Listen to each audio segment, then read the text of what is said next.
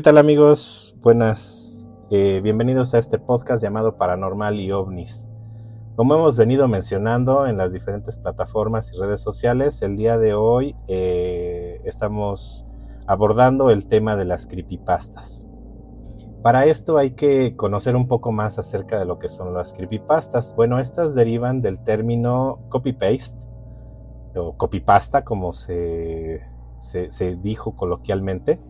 Estos son relatos de terror cortos que se comparten y se difunden en línea, creando una leyenda urbana digital. Estas historias a menudo son acompañadas de imágenes inquietantes que buscan provocar el miedo y suspenso entre aquellas personas que las leen o las escuchan. Estas son originadas en las comunidades online. Eh, las creepypastas han evolucionado para convertirse en una forma única de narrativa de horror contemporáneo, explorando lo paranormal, lo inexplicable y lo perturbador en este vasto mundo digital. Pero las creepypastas ya llegaron a tomar un, un auge muchísimo más fuerte en nuestra cultura. ¿Por qué? ¿Qué es lo que pasa? Muchos van a decir, ay, es que pues, son historias, ¿no? Que alguien se inventó en, en la red, ¿no? O alguien se le ocurrió modificar esta imagen y ya apareció el personaje del que trata la creepypasta. ¿Qué es lo que ocurre? Eh, al final de cuentas, y mucha gente lo dice, eh, la mente humana es demasiado fuerte, es muy... Eh, no conocemos hasta dónde llega lo que es la, psique humana. Y es a lo que voy, ¿no? Actualmente muchos, y digo algunas personas en, en, nuestras redes sociales nos comentaron acerca de lo que son las tulpas. ¿Qué es una tulpa? Bueno, es un concepto que procede de lo que es el misticismo budista, que a final de cuentas es un ser o un objeto creado mediante poderes mentales o espirituales. En el presente, en lo que es la cultura occidental, se le llama tulpa a una forma de pensamiento mental con autonomía y voluntad propia. Esta puede ser la forma de un animal, objeto, ser humano o fantástico o lo que ustedes me quieran mencionar. Se cree que las tulpas se crean a través de una fuerte creencia y visualización. Si existiera, el tulpa iría aumentando su presencia a medida que pasara el tiempo y recibiese atención y se trabajase en él. Existe la creencia en la cultura popular de que una vez que los tulpas empiezan a existir por su cuenta, sin que quienes los crearon lo controlen eh, respecto a lo que hacen, eh, supuestamente conformarían un alma residual y dejarían de ser solo una proyección espiritual o ente imaginario y ya no serían tan fáciles de controlar o de eliminar al presentar una conciencia propia. ¿Qué ocurre? Estas historias, estas creepypastas, empiezan a, tomar un auge en redes sociales donde millones y millones de personas leen las historias y otros tantos inventan nuevas historias y la gente se las empieza a creer y le infunden tanta energía a ese pensamiento que se convierte en una tulpa. Al final de cuentas esa tulpa se convierte en un ente real que existe y que ya es parte de, algo consolidado en, nuestro, en nuestra realidad y deja de ser una leyenda para convertirse ya en un personaje eh, como tal. Ese es el peligro de, de las creepypastas, que crean en la conciencia la idea de, de, de, existencia de algo, de un ser, de, de algo que ocurrió o que no ocurrió, y lo empiezan a, alimentar tanto de la energía de, todos que empiezan a leer y todo eso que le dan, ahora sí que como dicen, le dan vida propia, ¿no?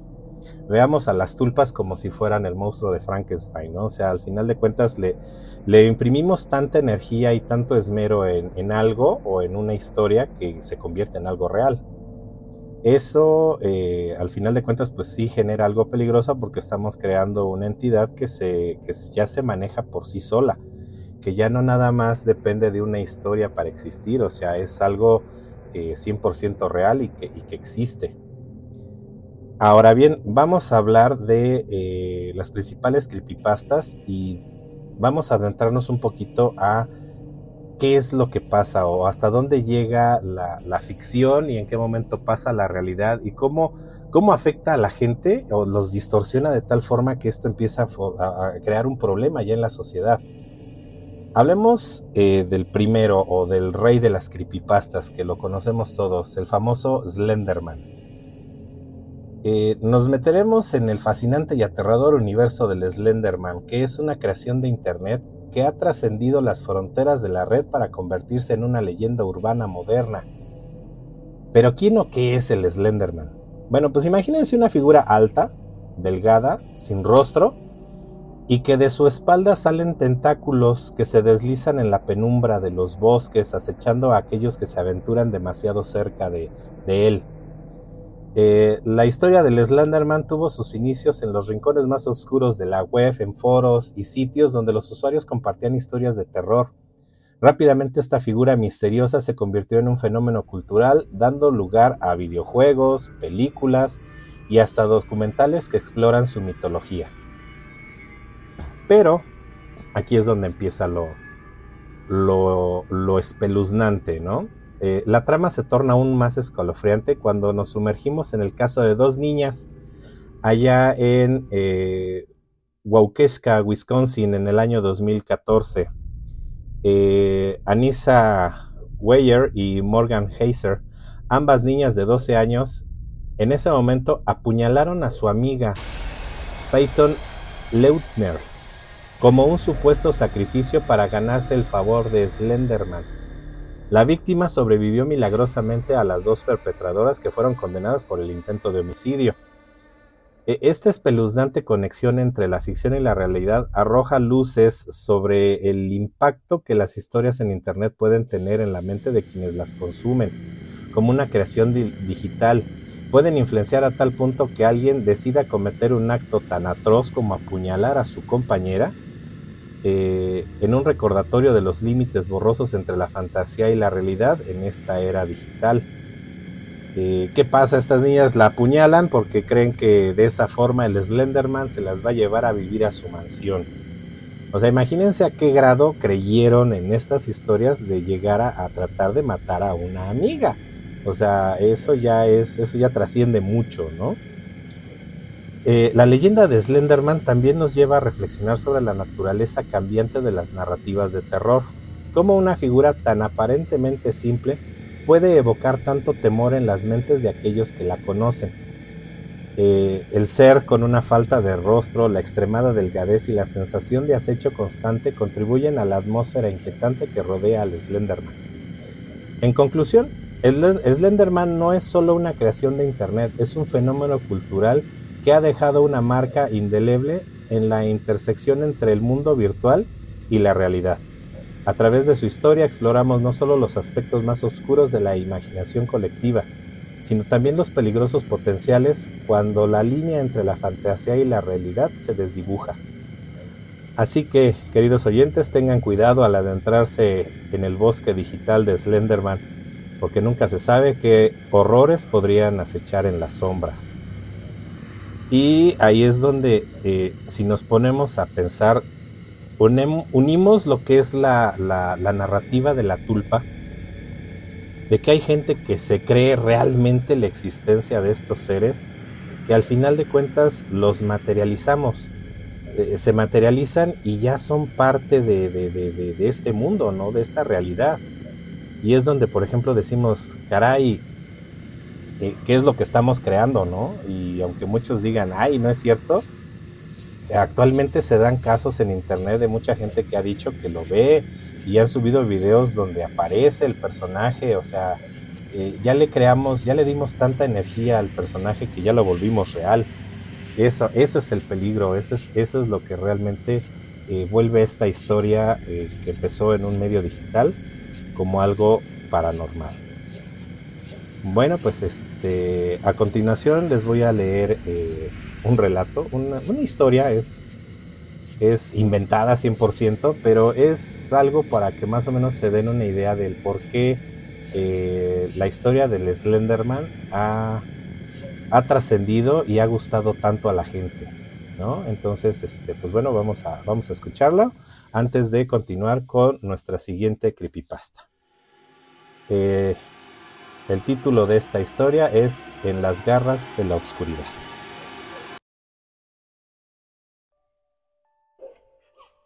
En el tranquilo pueblo de Crestwood, la vida transcurría apacible hasta que el misterioso caso de Sarah Matthews se apoderó de la comunidad. Sarah, una estudiante universitaria de 20 años, desapareció sin dejar rastro un frío noviembre.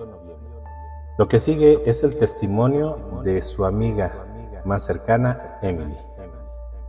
Emily relató que todo comenzó con una serie de sueños inquietantes que acosaban a Sarah Noche tras noche ella aseguraba ver eh, sombras alargadas y una figura sin rostro que la acechaba.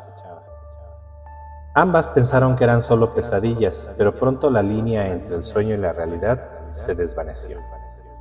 En las semanas previas a su desaparición, Sara se obsesionó con la recopilación de información sobre Slenderman. Investigaba historias, fotos, relatos, tratando de entender la naturaleza de ese ente sin rostro que la acechaba. La paranoia la consumía y Emily la notaba cada vez más distante. El día de su desaparición, Sara envió a Emily un mensaje eh, de voz tembloroso. Hablaba de sombras que la perseguían, de ojos sin rostro que la observaban desde la oscuridad. Emily llegó a su apartamento para encontrar todo en completo desorden, pero Sara había desaparecido. Las autoridades investigaron, pero no encontraron ninguna pista. Sin embargo, Emily descubrió una serie de fotografías en el teléfono de Sara. Imágenes borrosas que mostraban a una figura alta y sin rostro, detrás de ella en diferentes lugares. Las fechas y ubicaciones coincidían con los momentos en los que Sara sentía que Slenderman la acechaba. A medida que Emily profundizaba en la investigación, ella misma comenzó a experimentar sucesos extraños sombras moviéndose en la periferia de su visión, susurros en la oscuridad de la noche, y se sintió atrapada en la red de Slenderman. La última vez que Emily fue vista fue cuando intentaba desentrañar el misterio. Dejó un, un mensaje críptico en el que hablaba de una oscuridad que la consumía. Su paradero sigue siendo desconocido, y Crestwood se ha sumido en un silencio perturbador desde entonces. La leyenda de Slenderman se cierne sobre el pueblo, como si la oscuridad misma hubiera reclamado a quienes se atrevieron a buscar respuestas. La historia de Sarah y Emily permanece como una advertencia escalofriante sobre los peligros de adelantarse en los oscuros misterios que acechan en las sombras. Bueno amigos, acabamos de escuchar un relato eh, inventado acerca de lo que es Slenderman. Este tipo de historias fueron populares en la red y fueron los que le dieron ese, ese auge y ese lugar al Slenderman como el rey de las creepypastas. Ahora les voy a mencionar dos casos que fueron, bueno, un caso que fue eh, real en Estados Unidos. En el 2014, en el pueblo llamado Millville, dos adolescentes, Sarah Thompson y Emma Reynolds, eh, obsesionadas con la leyenda de Slenderman, decidieron aventurarse en el denso bosque cercano. El 15 de marzo eh, de, ese año fueron encontradas desorientadas y traumatizadas por los padres de Sara. Las chicas afirmaron haber visto una figura alta y sin rostro persiguiéndolas entre los árboles. Este incidente desencadenó un debate sobre el impacto de las creepypastas en la realidad. Para el año 2017 se llevaron a cabo juicios contra los padres de las chicas, y hubo un extenso debate sobre la responsabilidad de la cultura digital en eventos del mundo real. El caso se resolvió con medidas cautelares para las adolescentes y planteó preguntas sobre cómo la línea entre la ficción y la realidad puede volverse borrosa en esta era del Internet. Bueno, eso es eh, con respecto a Slenderman. Ahora vamos a a entrar al perturbador universo de otra creepypasta. Jeff the Killer. Esta figura icónica del terror en Internet ha capturado la imaginación de muchos, pero su origen y las historias que ha inspirado van más allá de una simple narrativa de sustos en la red. Jeff the Killer se presenta como un personaje espeluznante con una sonrisa macabra y un rostro desfigurado. Su historia se remonta a un relato de creepypasta que ha evolucionado con el tiempo, convirtiéndose en uno de los mitos más conocidos de la cultura digital. Cabe mencionar que el rostro de Jeff the Killer es, un, es la fotografía de una niña que fue desfigurada por por alguien en internet y de ahí surgió la, imagen o la foto característica de Jeff the Killer. Eh, para comprender completamente a Jeff the Killer es crucial explorar su origen. La leyenda se, un relato, se origina en un relato que narra la transformación de un joven aparentemente normal en un asesino despiadado después de un encuentro violento. Su rostro marcado por una sonrisa perenne y ojos vacíos se ha convertido en una imagen icónica del horror en línea. Pero la influencia de Jeff the Killer va más allá de las historias escritas. Se ha manifestado en diversos medios, desde videojuegos hasta adaptaciones cinematográficas no oficiales.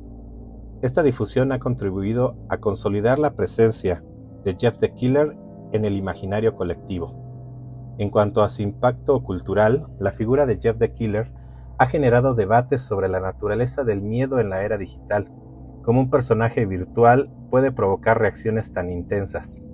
La combinación de su apariencia inquietante, su historia trágica y su comportamiento violento ha generado un fenómeno de terror que se ha arraigado en la conciencia colectiva. Pero lo que hace a Jeff the Killer sea aún más intrigante es la ambigüedad que rodea su existencia. A diferencia de algunas leyendas urbanas que tienen orígenes claros, la historia de Jeff the Killer ha evolucionado de una manera descentralizada, con múltiples versiones y reinterpretaciones que mantienen viva su presencia en la web. A medida que exploramos este fenómeno, no podemos pasar por, por alto el hecho de que Jeff the Killer ha trascendido los límites de la ficción para convertirse en parte de la cultura popular contemporánea. Su imagen se ha utilizado en memes, fan art y referencias en diversos contextos, demostrando su perdurabilidad en la psique digital. En conclusión, Jeff the Killer no es simplemente una historia de terror en línea, es un fenómeno cultural que ha dejado una marca indeleble en la intersección entre la narrativa de horror y la cultura digital. A través de su evolución, Exploramos la capacidad de Internet para dar vida a mitos modernos y la manera en que estas historias pueden resonar en la psique colectiva.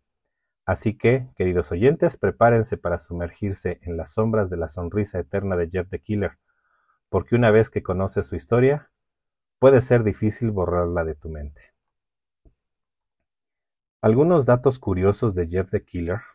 Eh, puede ser eh, un caso real, que surgió en el año 2012 en la ciudad de Springfield. Se informó de una serie de extraños ataques en una vecindad.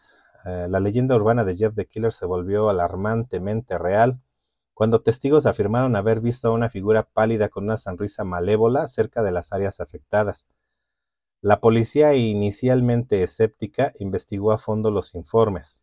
El 7 de agosto se informó sobre un incidente en el que un residente local Mark Thompson, afirmó haber sido atacado por un hombre con la apariencia de Jeff the Killer en Springfield. Aunque la policía no encontró pruebas concluyentes, el incidente generó una ola de temor en la comunidad y revitalizó las discusiones sobre la creepypasta y su impacto en la percepción pública. Al final, de nueva cuenta, como les comento y les he venido diciendo, eh, el darle tanto eh, poder o energía a una historia, pues bueno, puede llegar a, mandarnos hacia este, a creernos y a, llegar hacia estas, estas historias que empezaron como una historia más en Internet y hoy por hoy les dieron tanta fuerza que se han convertido en reales. A continuación, igual que como lo hicimos con Slenderman, les voy a leer una historia 100% ficticia acerca de Jeff the Killer para que sepan o vean cómo estas historias pueden ser hasta cierto punto tan envolventes que quedan en el subconsciente de muchos eh, chavos y personas que las leen. ¿Ok? El título de esta historia es En las sombras de la noche. En las afueras de un pequeño pueblo, oculto entre bosques densos, vivía la familia Richards. Una familia apacible que nunca imaginó que su vida cambiaría para siempre con la llegada de una figura sin rostro conocida como Jeff the Killer. Todo comenzó una noche tormentosa. La familia estaba reunida en la sala de estar, disfrutando de una cálida velada frente a la chimenea. La lluvia golpeaba con fuerza contra las ventanas, creando una atmósfera inquietante de tensión. En medio de risas y charlas, un sonido sutil llamó la atención de la hija menor. Lily.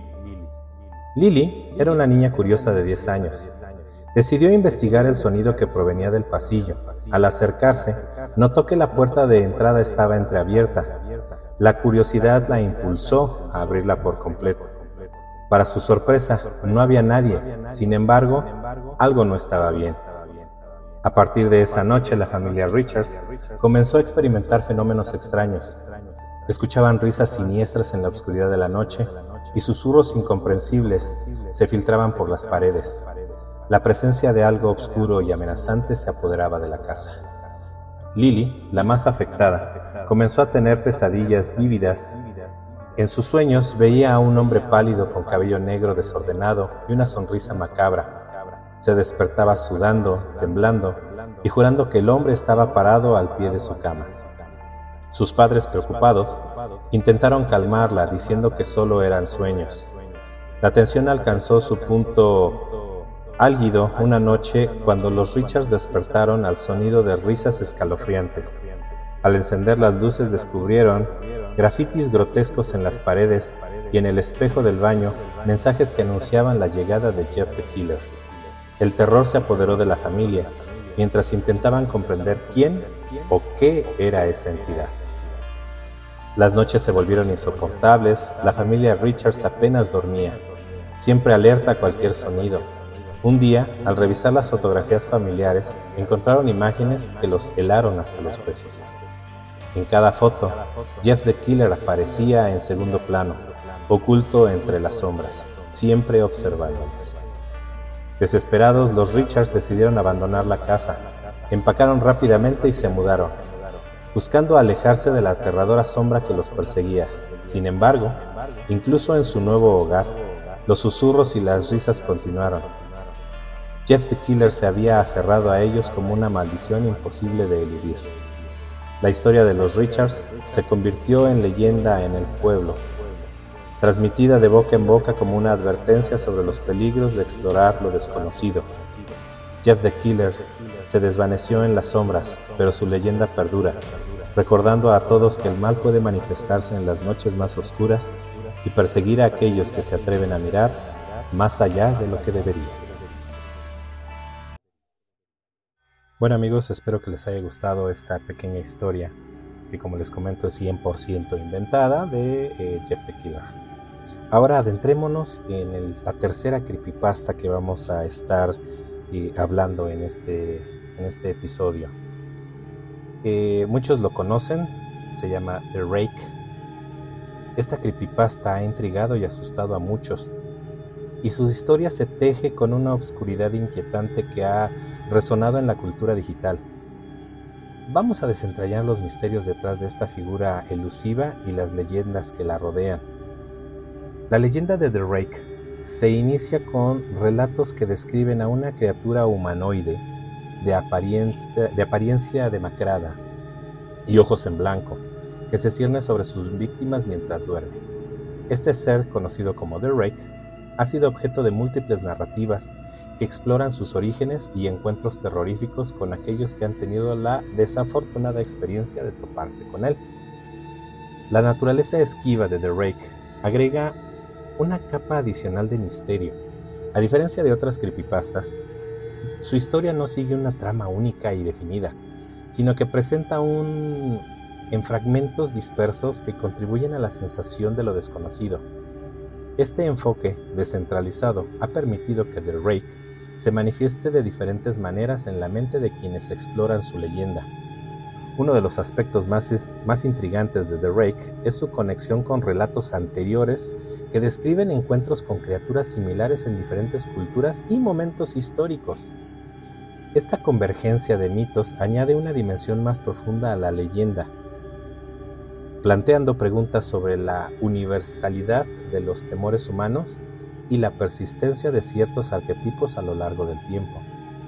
A nivel cultural, The Rake ha trascendido los límites de la narrativa de terror en Internet para convertirse en un fenómeno que ha inspirado obras de arte, adaptaciones audiovisuales y debates sobre la autenticidad de los encuentros descritos en los relatos. La ambigüedad de The Rake ha permitido que la comunidad en línea aporte sus propias interpretaciones, contribuyendo así a la evolución continua de la leyenda. Al explorar The Rake, también nos adentramos en la psicología del miedo, porque esta criatura con su apariencia perturbadora y sus supuestos encuentros logran resonar tan profundamente en la mente de quienes la encuentran.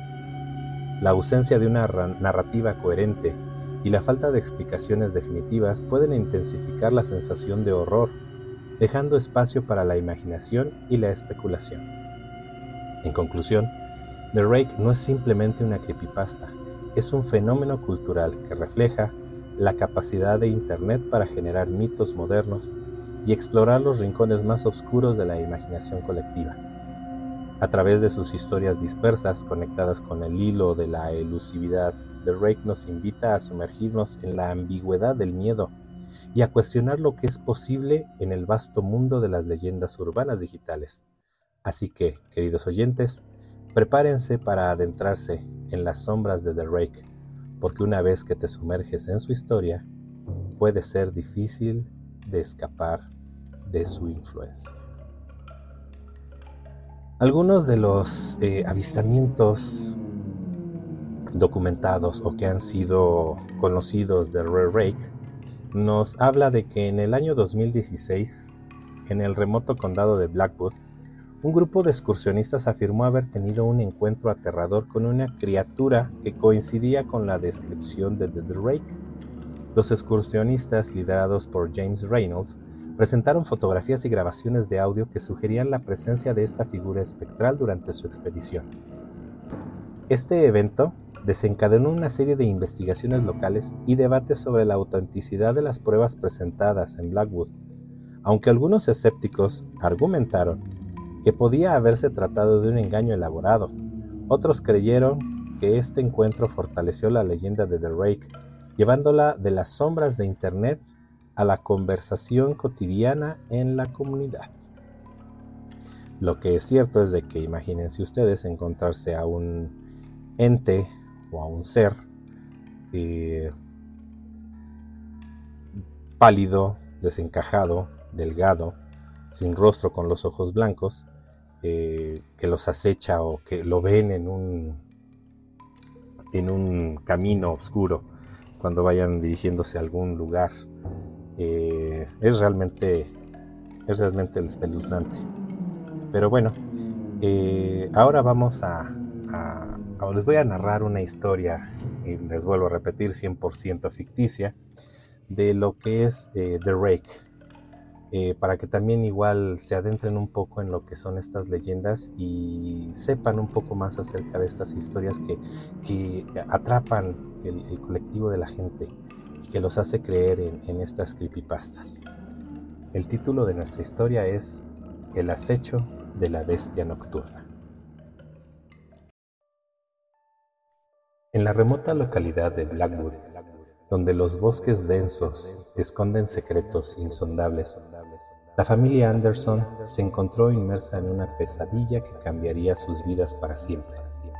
La leyenda de The Rake una criatura desconocida que acecha en las sombras de la noche, se convirtió en una realidad aterradora para ellos. La familia Anderson vivía en una casa antigua en las afueras del pueblo. Una noche, durante una tormenta intensa, los relámpagos iluminaron el cielo y dejaron ver una figura pálida y desfigurada al pie de la cama de los niños. Los Anderson Convencidos de que era solo una sombra jugando trucos en, sus ojos, intentaron desestimar el incidente. Sin embargo, las noches se volvieron más inquietantes. Susurros incomprensibles resonaban en las paredes y la sensación de ser observados los acosaba incluso en la luz del día.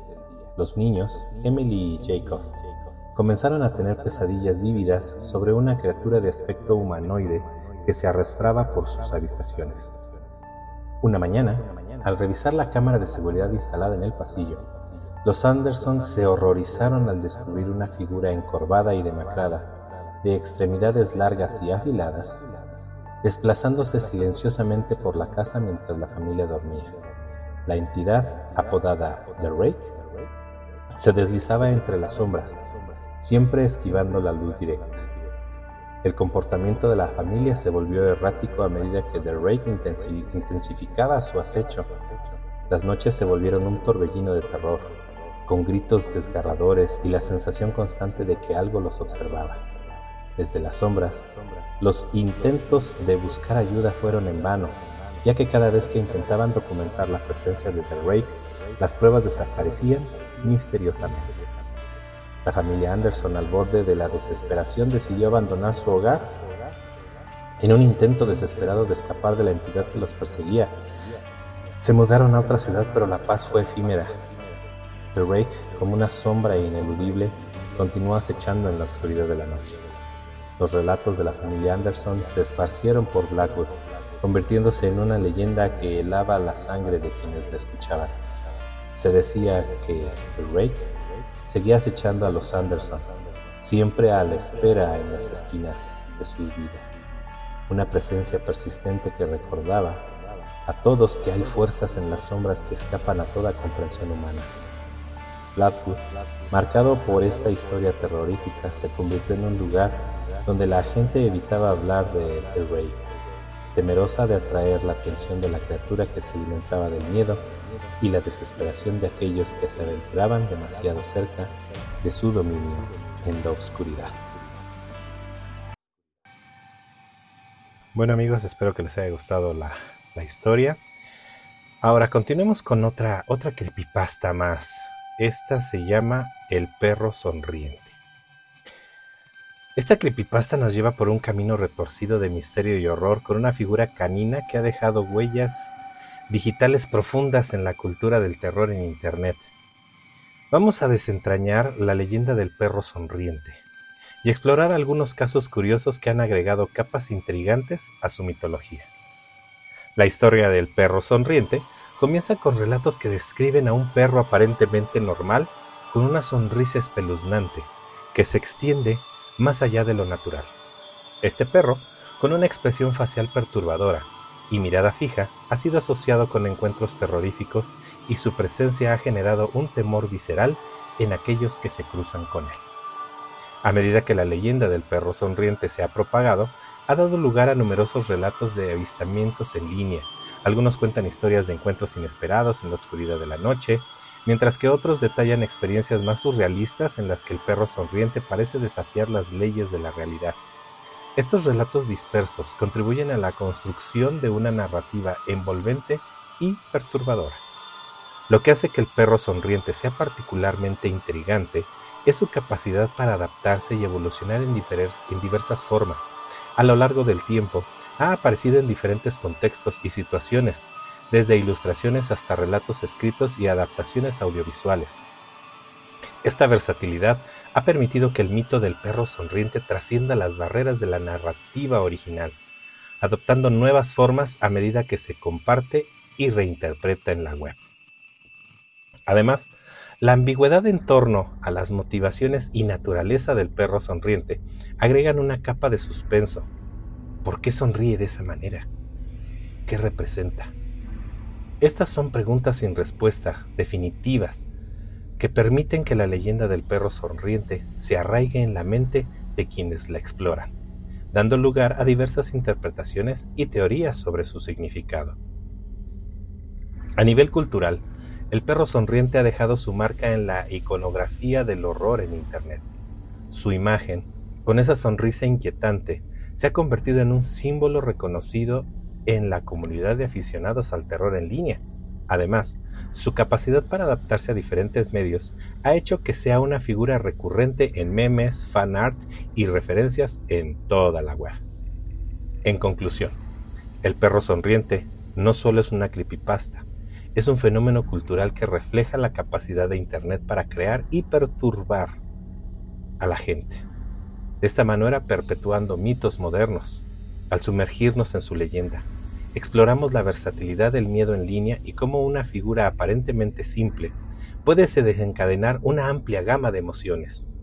Así que, queridos oyentes, abróchense en los cinturones mientras nos aventuramos en el perturbador reino del perro sonriente porque una vez que conoces su historia, puede ser difícil de olvidar esa sonrisa macabra en la oscuridad de la noche.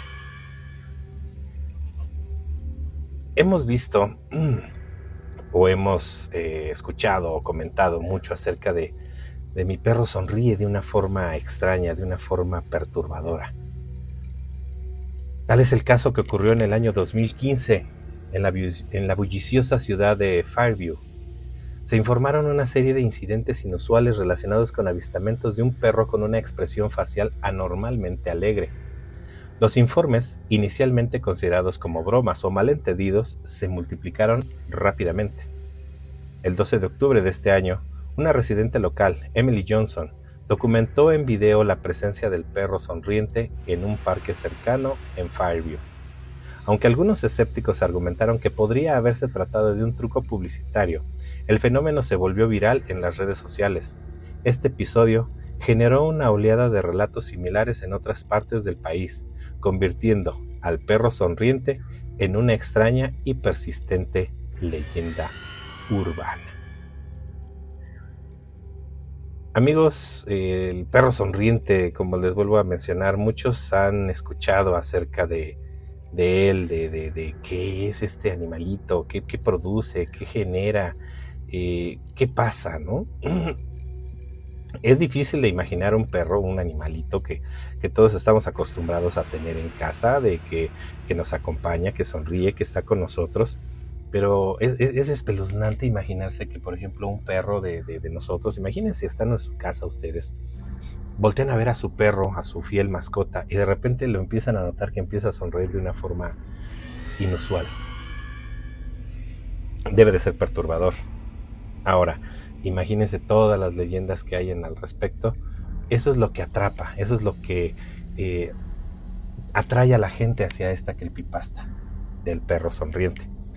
Bueno, pues ahora les voy a contar una pequeña historia, como les vuelvo a repetir, 100% ficticia, no vayan ustedes a pensar que es real, acerca del perro sonriente, para que vean de qué manera van atrapándonos estas historias y por qué las creepypastas hoy por hoy se están convirtiendo en, una parte de, contar historias, de relatos, de, tomarnos el tiempo de, tener un poco de terror en casa. El título de esta historia se llama La sombra del perro sonriente en las noches de, de Guanajuato. ¿Ok? Espero que les guste. En las callejuelas adoquinadas y antiguas de Guanajuato, donde la historia se entreteje con la arquitectura colonial y los mitos se deslizan entre las sombras, la familia López se vio envuelta en un oscuro enigma, la leyenda del perro sonriente. La familia López, compuesta por Marta, Enrique y su hija Valeria, Vivían en una casa de estilo colonial en el corazón del centro histórico de Guanajuato.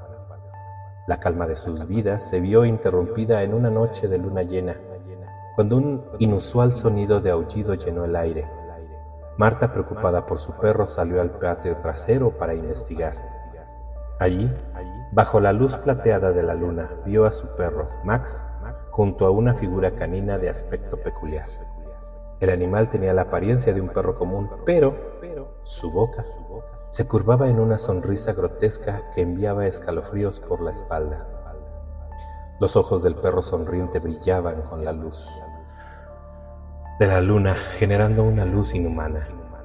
A partir de esa noche, el perro sonriente se convirtió en una presencia recurrente en la vida de los López.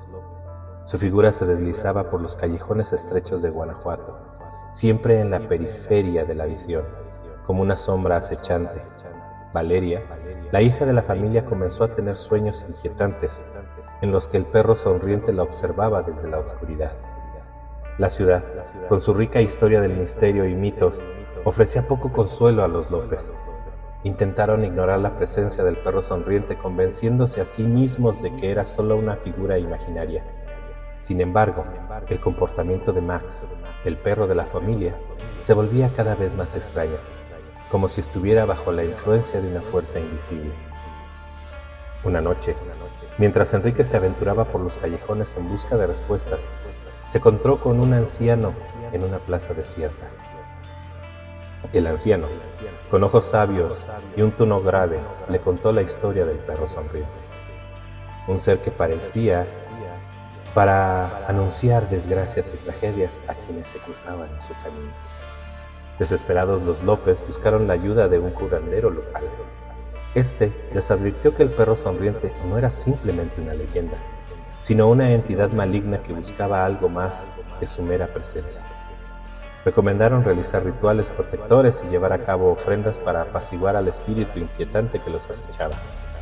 A pesar de sus esfuerzos, la influencia del perro sonriente persistía.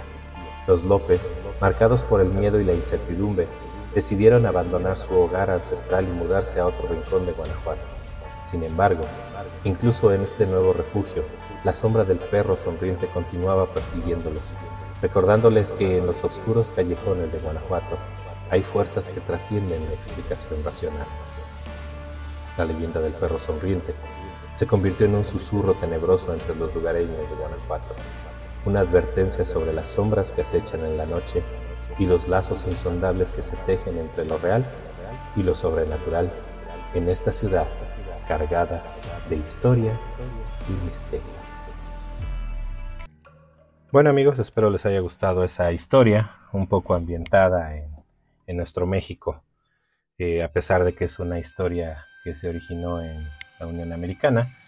Ah, tratamos de sacar ahora o de, de hacerla que se ambientara un poco más en nuestra preciosa República Mexicana. Por último, la última creepypasta que tocaremos en este episodio es el llamado el experimento ruso del sueño. Muchos habrán escuchado esta creepypasta, que ha mantenido a los amantes del horror en Internet en vilo con su narrativa inquietante y sus misteriosas implicaciones. Vamos a explorar a fondo la leyenda detrás del experimento ruso del sueño y sumergirnos en algunos casos curiosos que han agregado capas fascinantes a esta enigmática historia. La leyenda del experimento ruso del sueño se origina en relatos que describen un supuesto experimento llevado a cabo en la antigua Unión Soviética según estas narrativas, un grupo de prisioneros fue sometido a un procedimiento experimental que involucraba privarlos del sueño de manera extrema.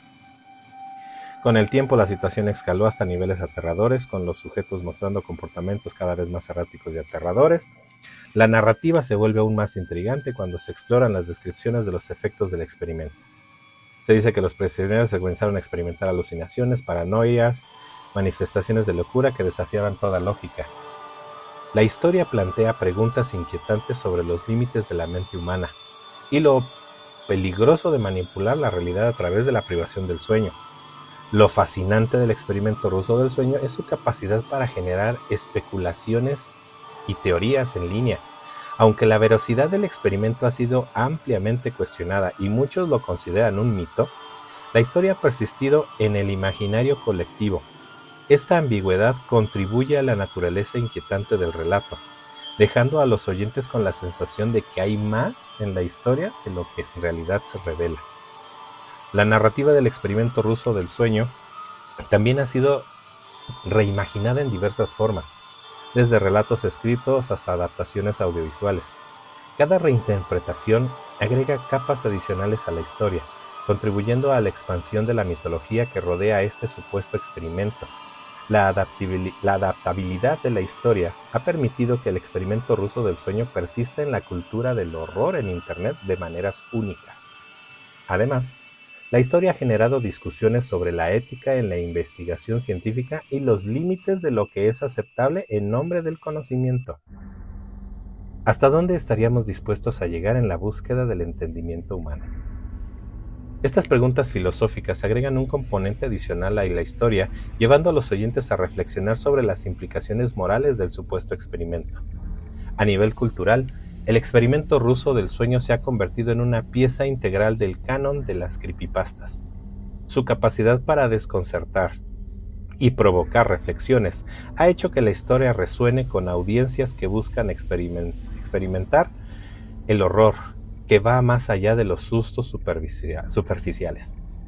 En conclusión, el experimento ruso del sueño no es simplemente una historia de terror en línea, es un fenómeno cultural que explora las, las fronteras de la percepción y la realidad al sumergirnos en su narrativa. Nos encontramos con un relato que desafía nuestras nociones de lo posible y nos invita a cuestionar la naturaleza de la mente humana.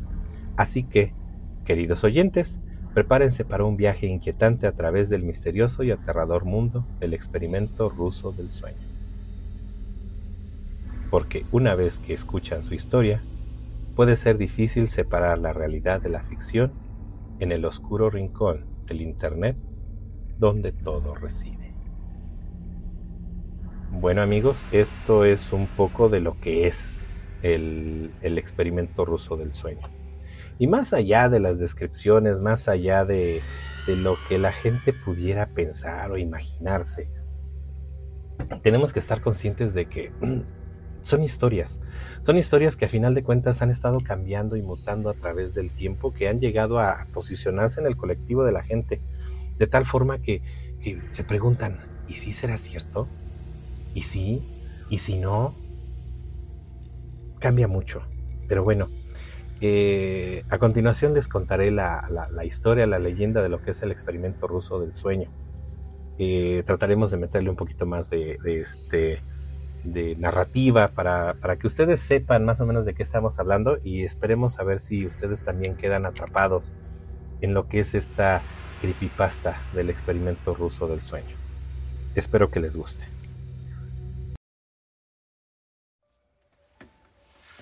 En las heladas profundidades de la antigua Unión Soviética, donde el viento susurra secretos y la, oscuridad es más densa que el frío, se encuentra la omniciosa historia del experimento ruso del sueño. En la década de 1940, en un rincón olvidado y clandestino, los científicos soviéticos se aventuraron a explorar los límites de la psique humana, con un experimento tan inquietante que desafía toda comprensión. Corría el año 1947 y el régimen comunista estaba sediento de poder y control incluso sobre las sombras que acechan en los sueños. Se seleccionó a cinco prisioneros, condenados por crímenes oscuros y borrados de la historia oficial, como sujetos de este escalofriante experimento.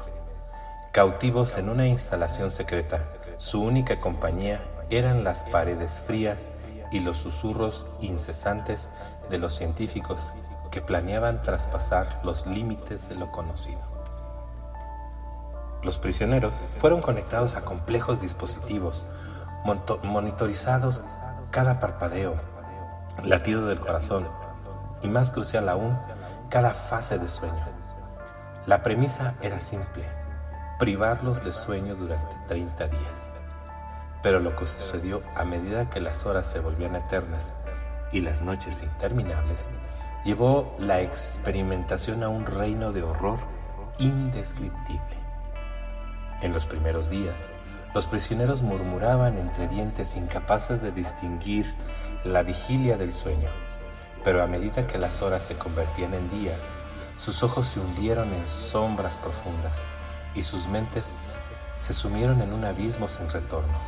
Los científicos observaban con fascinación y horror mientras los sujetos progresaban por una espiral descendente hacia la locura.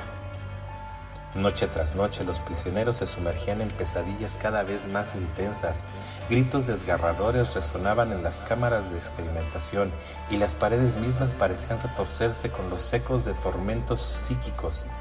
La línea entre la realidad y el sueño se desdibujaba y los científicos se encontraban en un territorio desconocido, donde las leyes del sueño y la cordura se retorcían como sombras danzantes.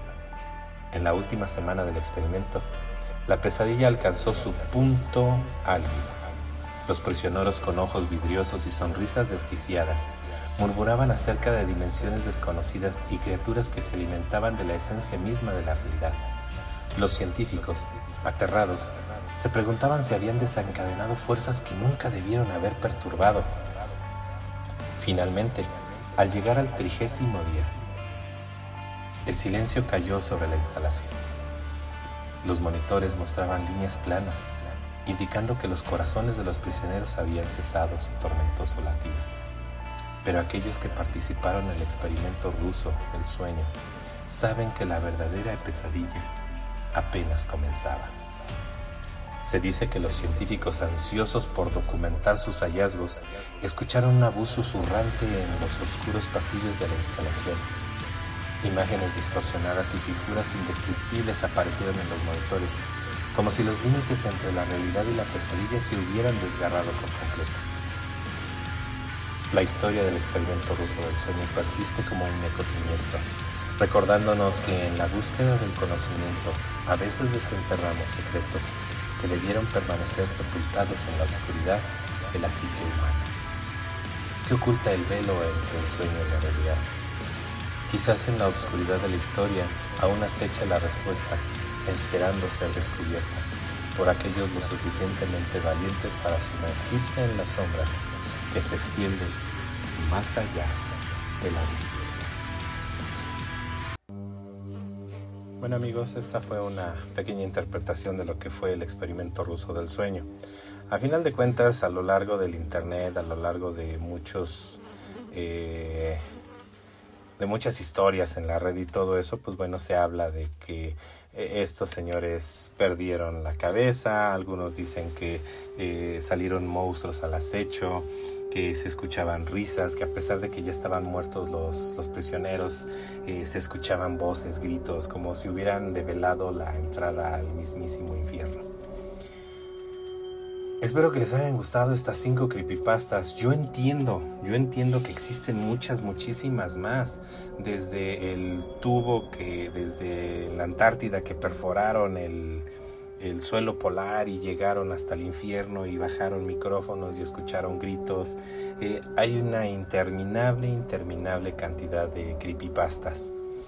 Eh, déjenos saber si les gustaron estas, qué otras nos comentan, qué otras les gustarían que, que, que platicáramos, quizás hagamos una segunda parte de este, de este episodio. Cuéntenos qué más les gusta, qué más les gustaría escuchar en este podcast que, que trata de desenmarañar las, las paredes de lo paranormal y los ovnis, de conocer más allá de, de las realidades y, y, dar un vistazo seguro hacia, hacia aquellas cosas que muy pocas personas se atreven a explicar. Les recuerdo que estamos en Facebook, nuestra comunidad paranormal y ovnis. La encuentran con esa cara característica de demonio que tenemos en, en, nuestra portada del podcast.